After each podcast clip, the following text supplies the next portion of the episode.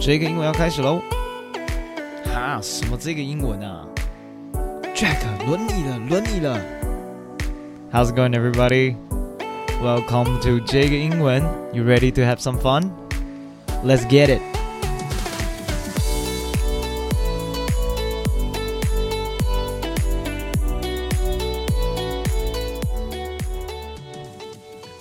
各位听众朋友们，大家好，欢迎收听这个英文，我是 Jack。 这是一个学英文的 podcast。如果你喜欢这个频道的话，帮我订阅起来。已经订阅的听众朋友，帮我按下五星，然后帮我留个言。在 Instagram 上面有空的话，帮我分享一下。Thank you very much。今天要来跟大家分享一则有趣的新闻，就是可口可乐加咖啡。OK，不知道大家有没有喝过啦？我自己还没喝过。那当我看到这则新闻的时候，我心里就想说。怎么会有这么多咖啡因？就是咖啡又有可口可乐，这么多咖啡因，所以呢，我就读下去了。那新闻其实非常的短，也很好理解，在这边大家就跟大家快速分享一下。OK，Coffee Coca-Cola.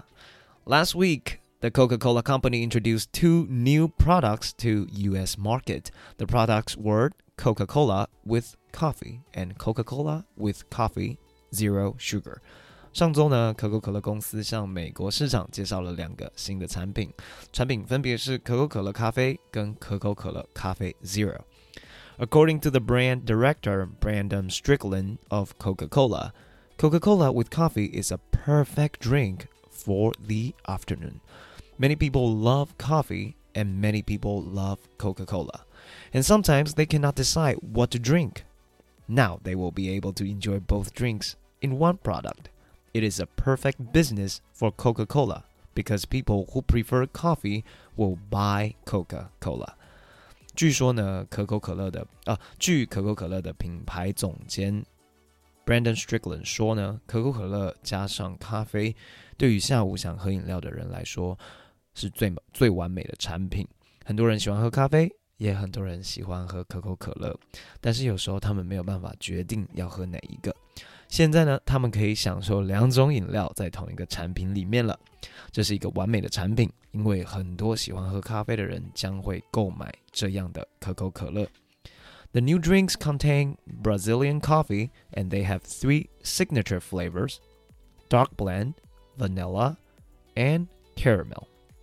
Coca-Cola sells Coca-Cola coffee in many countries, and the taste can be a little different in each country. The reason is that people in different countries have different taste. 这个新的产品含有巴西咖啡，那它有三种招牌的口味，分别是生贝、香草以及焦糖。那其实，在各个国家，可口可乐早就已经开始贩卖可口可乐咖啡了。但是每个国家的味道都有一点点不一样，因为各地的人喜好的口味也都不一样。OK，那我们从头再读一次。Last week, the Coca Cola Company introduced two new products to the US market. The products were Coca Cola with coffee and Coca Cola with coffee, zero sugar. According to the brand director Brandon Strickland of Coca Cola, Coca Cola with coffee is a perfect drink for the afternoon. Many people love coffee and many people love Coca Cola, and sometimes they cannot decide what to drink now they will be able to enjoy both drinks in one product. It is a perfect business for the Coca Cola because people who prefer coffee will buy Coca Cola. The new drinks contain Brazilian coffee and they have three signature flavors dark blend, vanilla, and caramel. Coca Cola sells Coca Cola coffee in many countries, and the taste can be a little different in each country. The reason is that people in different countries have different tastes。好，这边快速说明一下，我没有夜配哦，这一个就纯粹是分享一个呃短短的新闻哦。如果有人想喝的话，可以自己去买。我不知道现在台湾有没有了，你们可以网络上网购一下，应该就可以买得到了。那喜欢我的听众朋友可以寄给我，谢谢。那个如果要寄给我，我可以给你们住址。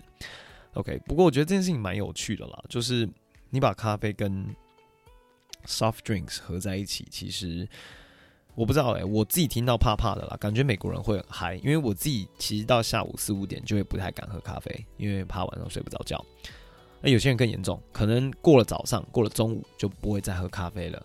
对对对，所以我觉得这个产品可能比较适合美国人喝，因为感觉台湾人不会有特别的欲望想要喝可口可乐或是任何的 soft drinks。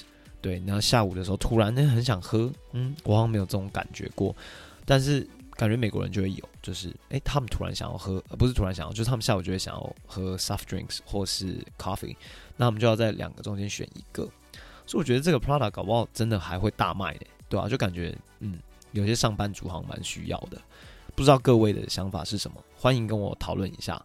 那你们有机会的话可以去试喝。OK，那今天差不多这样子 ，easy peasy。OK，very short news article. Hope you all enjoyed it. OK，if you haven't checked out uh the new app called Clubhouse, go check it out. It's a very cool app. You can talk up there pretty much. It's a chat room. Okay.